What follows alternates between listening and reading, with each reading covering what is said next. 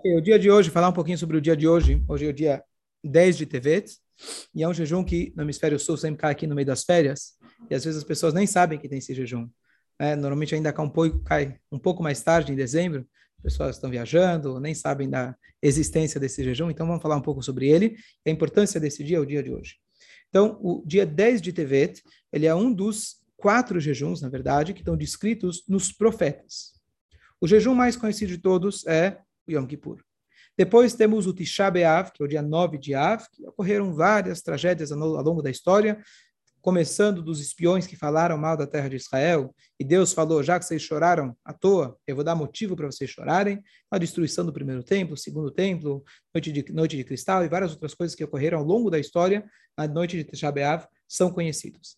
Agora, temos mais um jejum, que eu vou deixar, só falar que ele é menos do que os demais, que é o jejum de Esther, que é na véspera de Purim, que é um jejum apenas para lembrar um jejum que Esther fez. Né? Na verdade, que ela decretou para o povo de Israel, em, em, pra, ainda quando tinha o decreto de Amman. Então, esse é um, é um é jejum, é o mais light de todos, deve-se jejuar, mas é mais em memória, não teve nada de ruim que aconteceu, pelo contrário, o resultado de Purim foi maravilhoso, que a gente foi salvo, etc. Agora, temos mais jejuns que eles são, na verdade, todos ligados com a destruição do templo e o exílio do povo de Israel. Então, nós temos o jejum de hoje, que é a Sarabetevet, temos 17 de Tamuz e temos ainda o 9 de Av. Certo? Com o Tanit Esther, com Yom Kippur, são cinco. Ok. Então, são, vamos lá, Yom Kippur, Tisha B'Av, a Sarabetevet. Ah, faltou, desculpa, faltou o Tzom Gedalia, esse que estava faltando. Então, vamos lá. Começando agora, 10 de Tevet, o dia seguinte do Rosh Hashanah, é chamado Tzom Gedalia, 3 de Tishrei, e temos também 17 de Tammuz e Tisha. Esses quatro estão ligados com a destruição do templo. Quem memorizou pode levantar a mão. Então, quais são, qual, qual que é o conceito de todos eles? Então, o final de tudo foi o Tisha o início da destruição do primeiro templo. O primeiro templo, ele foi, na verdade, vamos só para localizar a gente, o início da Era Comum, né, ainda existia o segundo templo. Jerusalém foi destruído pelos romanos no ano 68 da Era Comum. Aquele templo tinha durado 420 anos. Então vamos calcular mais ou menos 400 anos antes da Era Comum, aproximadamente, foi quando ele foi construído. Ele ficou destruído por 70 anos. Então 470 e poucos anos antes da Era Comum. Aí foi destruído o, ante, o primeiro templo pelos babilônios, que ele tinha durado 400 e 10 anos. Então, ele foi construído pelo rei Salomão, 800 anos aproximadamente, antes da Era Comum. Ele durou até 400 anos antes da Era Comum, aproximadamente. Certo? Então, esse templo que foi construído pelo rei Salomão, não estou falando do Braz, não. Você está pensando já fazendo fazer vendas, é? É o outro, é o original.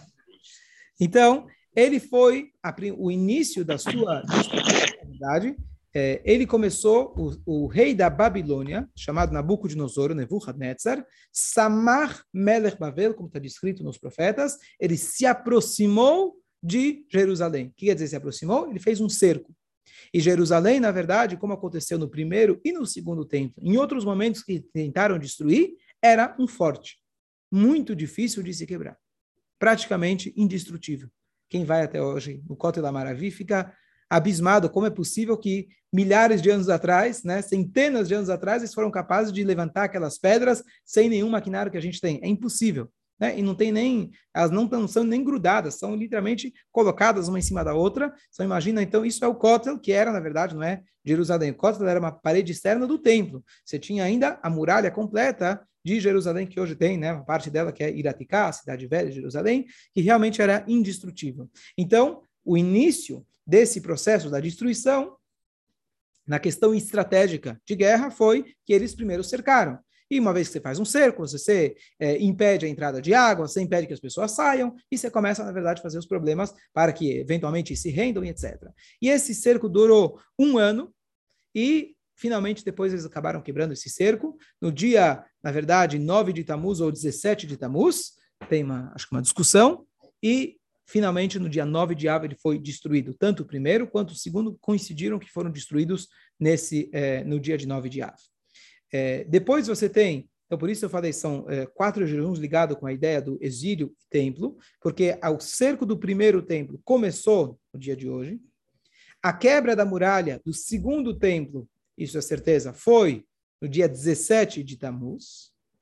A destruição dos templos foi no dia 9 de Av. E havia ainda uma remanescência do povo de Israel. Em Israel por muito tempo que conseguiram manter firme e quando eles mataram um homem chamado Gedalia ben Achikam, que na verdade foi morto em Rosh Hashanah, só que o jejum ele é postergado é no dia 3, logo em seguida do Rosh Hashanah, é quando acabou, entre aspas, a última, é, é, a última resistência, brigada do povo ainda em Israel certo? Então, esses jejuns, eles estão descritos já nos profetas, aludidos nos profetas, e eles devem ser respeitados. A diferença desses quatro jejuns é que eles, na verdade, só são diurnos. O Yom Kippur e o Tisha você começa na noite anterior, na noite, na, no pôr do sol da noite anterior. Na, no, esses jejuns, eles começam ao amanhecer. Aqui no hemisfério sul, o jejum de hoje é o mais longo dentro, tirando Tisha B'Av e Yom Kippur, porque o amanhecer hoje foi 3h55 da manhã, né, que a gente está aqui no hemisfério sul, no, no, no hemisfério norte é o contrário. E a gente jejua até a saída das estrelas de hoje. Então, apenas um pensamento, o que a gente pode trazer para nós, para um dia de hoje, um dia triste, né? mas o que, que importa para a gente tantos anos depois? Só um detalhe interessante, que era Banut Arashi de Israel, rabinato-chefe de Israel, da atualidade, eles fixaram que hoje é o dia também do Kadish Haklali, o Kadish genérico, para todos aqueles que infelizmente faleceram ao longo do Holocausto, etc.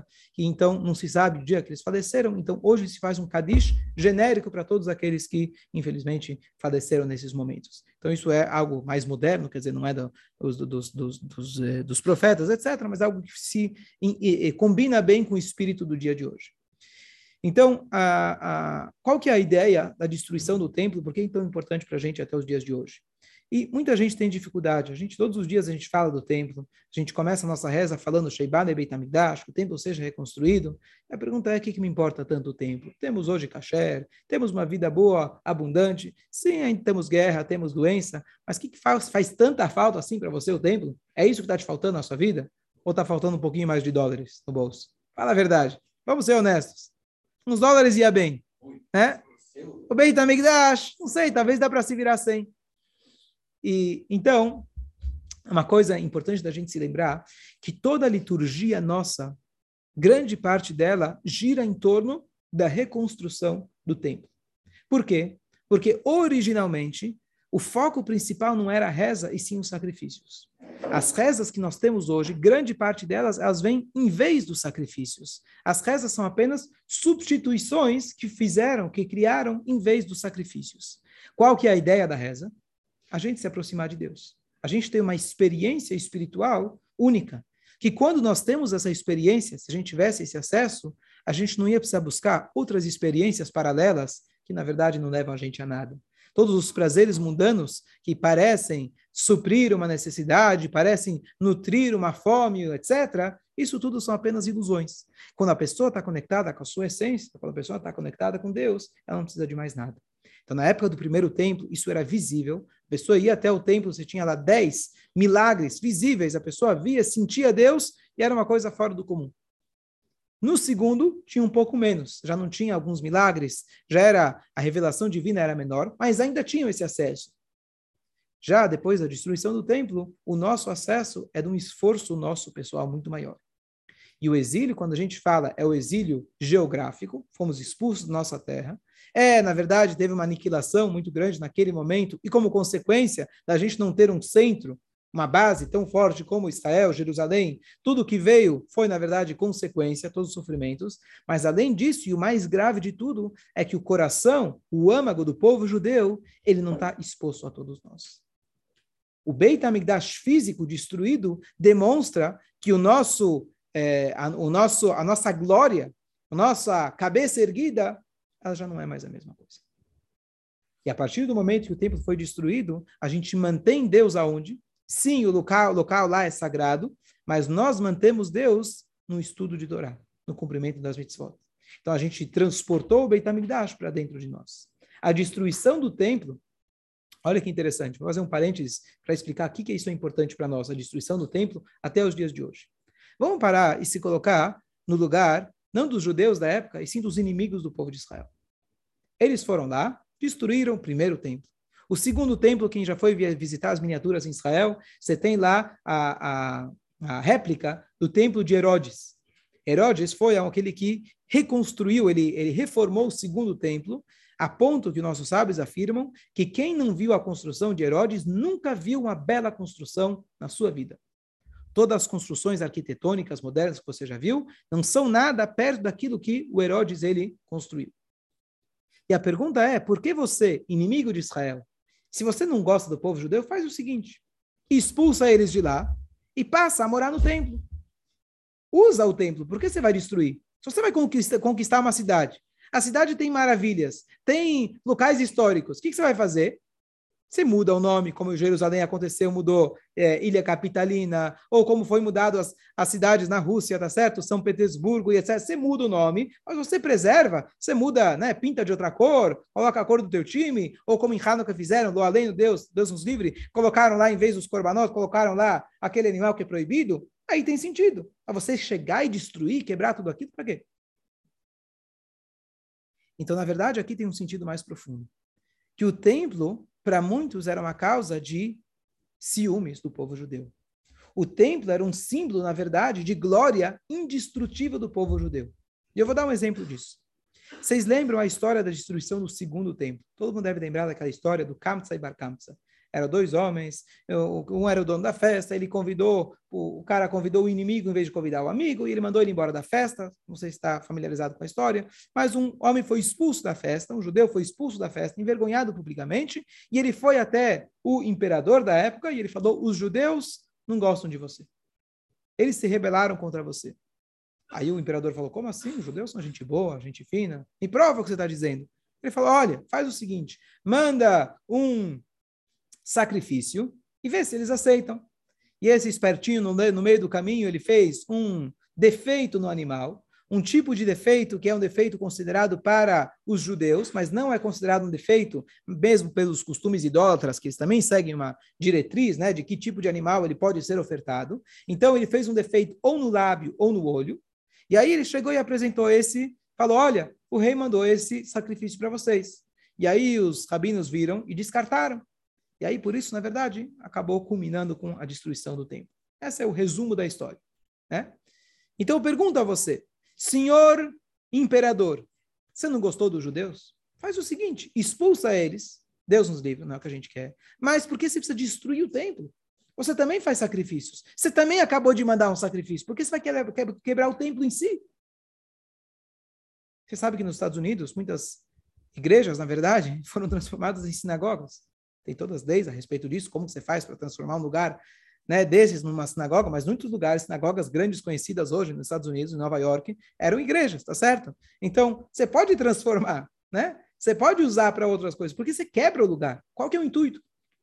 Então, aqui tem uma coisa interessante que os comentaristas lá do Talmud falam para gente. Por que, que ele quebrou o templo? Então, na verdade, olha que interessante. Por que será que esses sinais, a, o olho e a boca, o lábio, por que para os goim não é considerado um defeito? E por que para nós é considerado um defeito? Então, aqui, na verdade, a gente traz um conceito de que, para nós judeus, aquilo que a gente vê é muito importante. Se alguém usa os seus, olhos para aquilo que não deve, na Torá, isso é super grave. Talvez em outros pensamentos, em outras religiões, não é tão grave aquilo que você vê. Aquilo que você fala, a Torá coloca para a gente a máxima importância. Aquilo que você ingere, a Torá coloca a máxima importância. Para um judeu, a maneira de se conduzir, a nossa ética, o que é esperado de nós, é algo completamente diferente.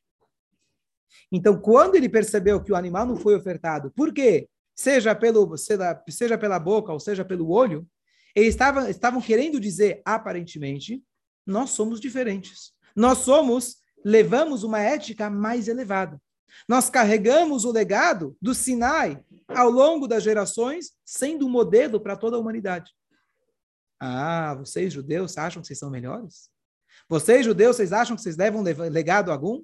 Vocês acham que vocês conseguem preservar a tradição e ser o um modelo? Então quer dizer que você cria para a gente uma, um pouco de culpa. Né? Se você é o um modelo de moral, se você é o exemplo, Então você acaba, de alguma maneira, me obrigando que eu também tenha que seguir esse exemplo. O que, que é mais fácil de eu fazer? Em vez de eu seguir o exemplo, eu afundo você, eu destruo você. Se eu tenho uma pessoa, um bom menino na classe, tá certo? O cara que tira 10, sempre sofria na classe, fala a verdade. Você era que tirava 10 ou que fazia o bullying? Ou fazia o bullying? Tamo junto. tá certo? Então, o cara que estuda, ele, ninguém quer se esforçar. Ah, ele se esforça? Em vez de eu me esforçar, o que, que eu faço? Coloco ele para baixo. É mais fácil. Né?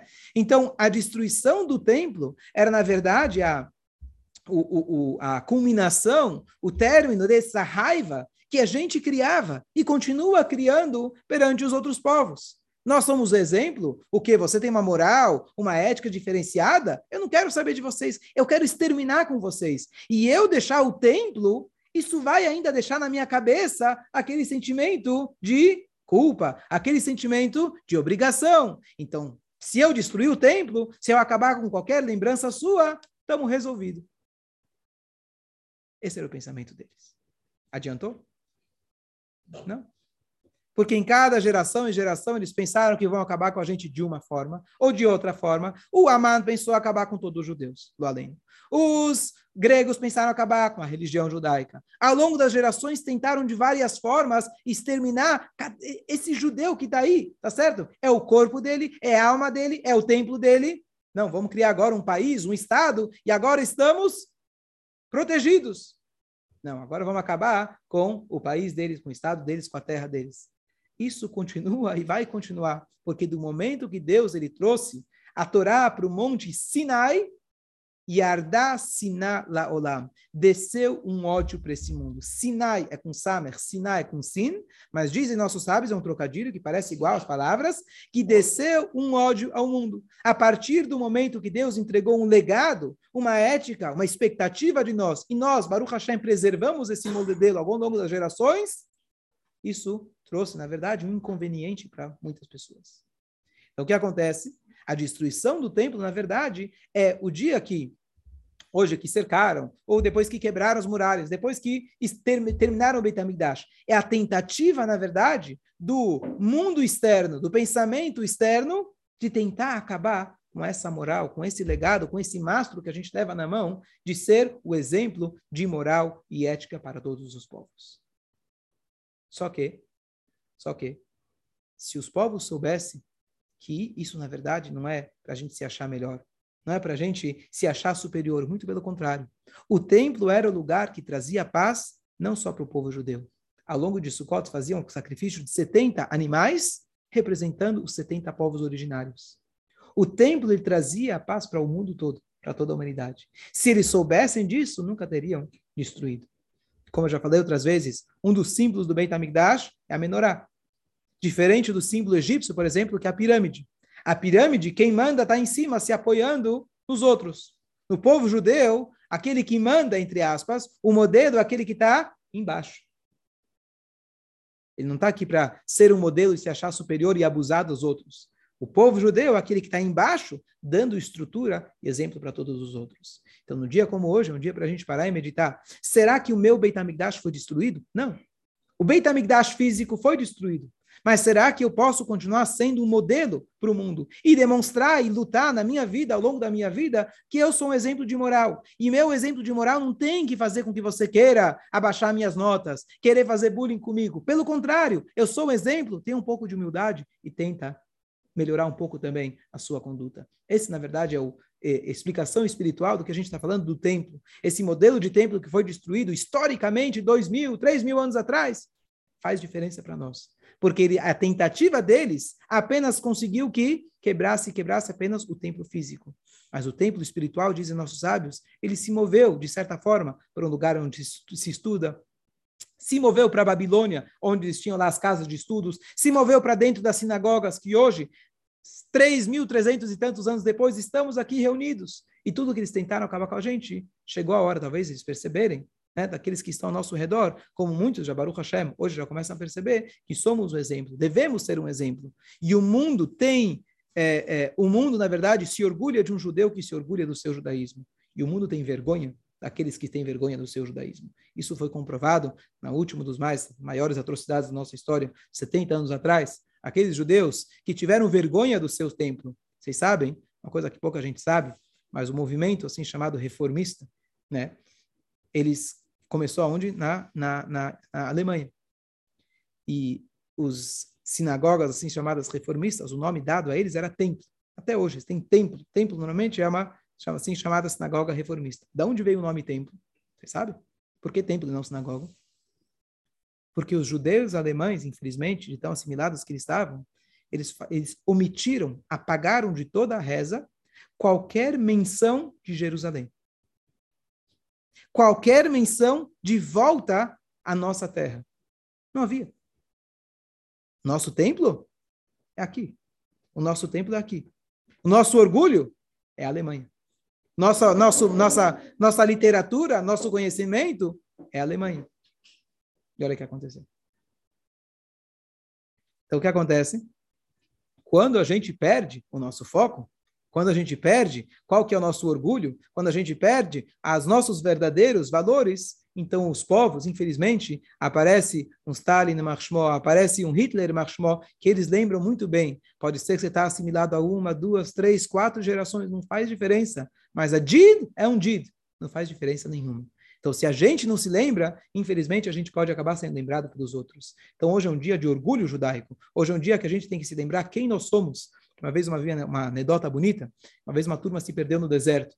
Não sabiam, não sabiam como, como, como voltar para casa. Até que no meio do caminho eles encontraram uma placa. Foram correndo, viram uma placa. E era uma placa com várias direções, sabe? Para a direita, Jerusalém, para a esquerda, para a esquerda, Aco, sei lá o quê, com as várias direções. Só que a placa estava no chão toda toda destruída. Então não sabiam qual era a direção de cada lugar. Até que alguém teve uma ideia. Ele falou: olha, a gente sabe de onde a gente veio. Se a gente direcionar a placa para o lugar de onde a gente veio, aí a gente já vai saber se direcionar para onde a gente vai.